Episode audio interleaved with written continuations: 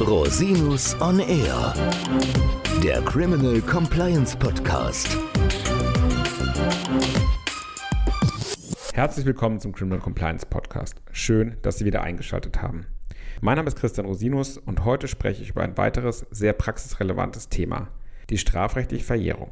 Da von dem Eintritt der Verjährung unter Umständen der Bestand des gesamten Strafverfahrens abhängt, ist ihre Relevanz sowohl für Privatpersonen als auch für Unternehmen kaum zu unterschätzen. Das StGB unterscheidet zwischen der Verfolgungs- und der Vollstreckungsverjährung. In dieser Folge werde ich mich primär der Verfolgungsverjährung widmen und nur am Rande auf die Vollstreckungsverjährung eingehen. Gehen wir mal in Medias Res. Die Verjährung sorgt dafür, dass Straftaten nach einer bestimmten Zeit nicht mehr verfolgt werden dürfen. Sie ist ein nicht behebbares Verfahrenshindernis, das die Strafverfolgungsbehörden und Gerichte von Amts wegen berücksichtigen müssen. Zunächst, wie funktionieren nun erstmal konkret die Verjährungsregelungen im deutschen Strafrecht? Die Verjährungsfrist ist immer an einen konkreten Straftatbestand angeknüpft. Das bedeutet, dass für eine prozessuale Tat, also einen einheitlichen Lebenssachverhalt, nicht eine einheitliche Verjährungsfrist läuft, sondern dass jeder verwirklichte Tatbestand einer individuellen Frist unterliegt. Aus diesem Grund laufen für eine prozessuale Tat häufig mehrere unterschiedliche Verjährungsfristen und die Verjährung kann auch für jeden Täter oder Teilnehmer einer Straftat unterschiedlich sein. Warum gibt es denn nun überhaupt Verjährungsvorschriften? Die Verjährung soll vor allem dem Rechtsfrieden und damit der Rechtssicherheit dienen. Gleichzeitig soll sie einer Untätigkeit der Strafverfolgungsbehörden entgegenwirken und eine effizientere Verfahrenspraxis fördern. Sie erfüllt insoweit eine Disziplinierungsfunktion.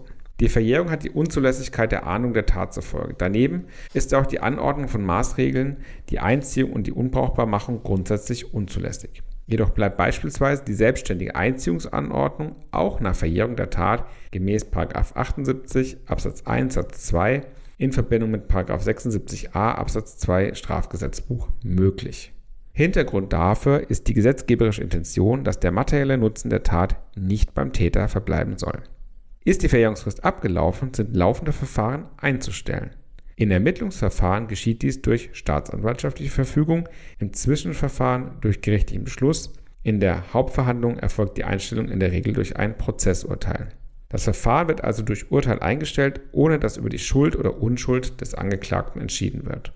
In Ausnahmefällen kann trotz Eintritts der Verjährung eine Entscheidung in der Sache, das heißt ein sogenanntes Sachurteil, ergehen. Dies ist beispielsweise dann der Fall, wenn sich aus einer bereits erfolgten Beweisaufnahme Feststellungen ergeben, auf deren Grundlage der Angeklagte freizusprechen wäre. In diesem Fall soll das Verfahren zur Rehabilitierung des Angeklagten durch Freispruch beendet werden. Kommen wir nun zu den Verjährungsfristen und deren Berechnung. Die Verjährungsfristen sind in 78 StGB geregelt und betragen zwischen drei Jahren und 30 Jahren. Eine Ausnahme bildet der Tatbestand des Mords, denn wie auch die meisten Laien wissen, Mord verjährt nicht. Die Länge der Verjährungsfrist bestimmt sich nach der Höhe der angedrohten Hauptstrafe. Dabei sind verwirklichte Privilegierungs- und Qualifikationstatbestände zu berücksichtigen. Regelbeispiele oder minderschwere Fälle beeinflussen die Verjährung hingegen grundsätzlich nicht.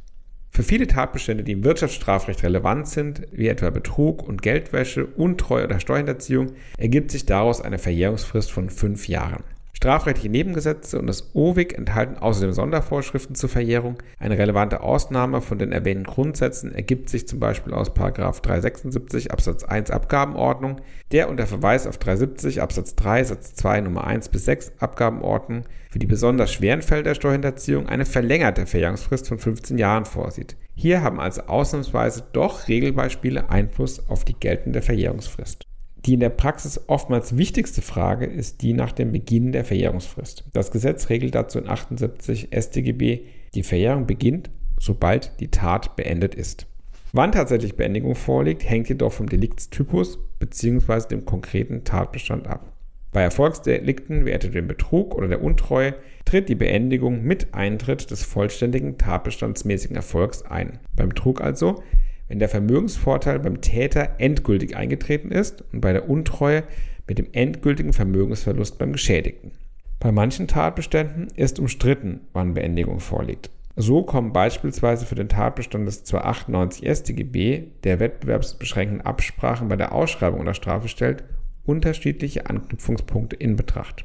Der BGH vertritt bislang die Auffassung, Beendigung liege erst mit Erteilung der Schlussrechnung vor. Der EuGH hat hingegen in einer Entscheidung aus dem Jahr 2021 zur Beendigung von Subventionsabsprachen den Zeitpunkt des Vertragsabschlusses als Beendigungszeitpunkt angenommen. Gerade bei lang andauernden Bauaufträgen können zwischen diesen Zeitpunkten natürlich viele Jahre liegen. Die Beurteilung des Beginns der Verjährung ist auch bei der Steuerhinterziehung häufig sehr komplex. Dies ergibt sich sowohl aus der Differenzierung zwischen den unterschiedlichen Steuerarten als auch aus einer unterschiedlichen Bewertung der Tatbestandsverwirklichung bei unterlassen oder aktivem Tun. Außerdem sind bei der Steuerhinterziehung neben der strafrechtlichen Verfolgungsverjährung die steuerliche Festsetzung Verjährung und gelegentlich auch die Frage der steuerlichen Zahlungsverjährung zu beachten. Daneben existieren in strafrechtlichen Nebengesetzen auch einige Sonderregelungen zum Beginn der Verjährungsfrist. Es ist daher in jedem Einzelfall genau zu prüfen, wann die Verjährung begonnen hat. Noch komplexer wird die Berechnung der Verjährung dadurch, dass der Ablauf der Verjährungsfrist durch bestimmte Vorgänge gehemmt oder unterbrochen werden kann. Eine Hemmung des Fristablaufs erfolgt durch das sogenannte Ruhen der Verjährung. Dies ist in 78b StGB geregelt. Tritt ein ruhensbegründender Umstand ein, wird der Lauf der Frist angehalten, bzw. beginnt erst gar nicht. Die Hemmung bleibt so lange bestehen, bis das Ruhen wieder aufgehoben ist. Anschließend wird der Fristablauf fortgesetzt. Der bereits abgelaufene Teil der Verjährungsfrist bleibt abgelaufen.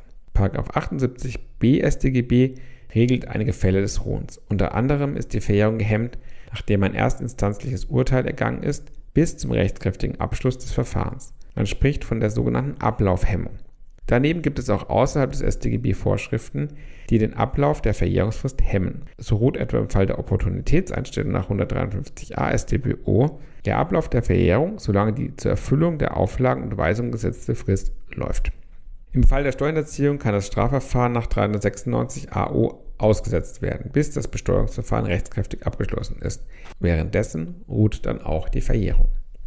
Vom Ruhen zu unterscheiden ist die Unterbrechung der Verjährung. Nach jeder Unterbrechung beginnt die Verjährung grundsätzlich von neuem. Das ergibt sich aus 78c Absatz 3 StGB. Um eine faktische Unverjährbarkeit durch wiederholte Unterbrechungen zu verhindern, regelt die Vorschrift außerdem, dass spätestens nach Verstreichen der doppelten Verjährungsfrist die sogenannte absolute Verjährung eintritt. Auch hierzu enthält 376a eine Sondervorschrift für die Steuerhinterziehung. Es ist zu berücksichtigen, dass während des Ruhens der Verjährung kein Verstreichen der Frist stattfindet. Diese Zeitspanne bleibt also für die Beurteilung der absoluten Verjährung unberücksichtigt. Maßnahmen, die eine Unterbrechung der Verjährung zur Folge haben, sind in 78c Absatz 1 StGB geregelt. Dazu gehört beispielsweise die Vernehmung des Beschuldigten oder der Erlass eines Strafbefehls. Gemeinsam ist allen Maßnahmen, dass die Handlung eines inländischen Amtsträgers Voraussetzung, Handlungen ausländischer Behörden oder Richter sind unbeachtlich. Die Unterbrechung, die sich nur gegen einen Tatverdächtigen richtet, kann auch Wirkung für die übrigen Beteiligten haben, wenn sie deren Verfolgung objektiv erkennbar in den Blick nimmt. Das ist natürlich ein häufiger Streitpunkt in derartigen Verfahren. Kommen wir nun abschließend noch kurz zur Vollstreckungsverjährung. Die Vollstreckungsverjährung erzeugt ein Vollstreckungshindernis und schließt mit Ablauf der Verjährungsfrist die Vollstreckung für rechtskräftig verhängte Strafen und Maßnahmen nach 11 Absatz 1 Nummer 8 Strafgesetzbuch aus. Zu beachten ist, dass Maßnahmen im Sinne von 11 Absatz 1 StGB, die ihrer Natur nach nicht vollstreckt werden, wie die Einziehung der Fahrerlaubnis oder Berufsverbote, nicht der Vollstreckungsverjährung unterliegen.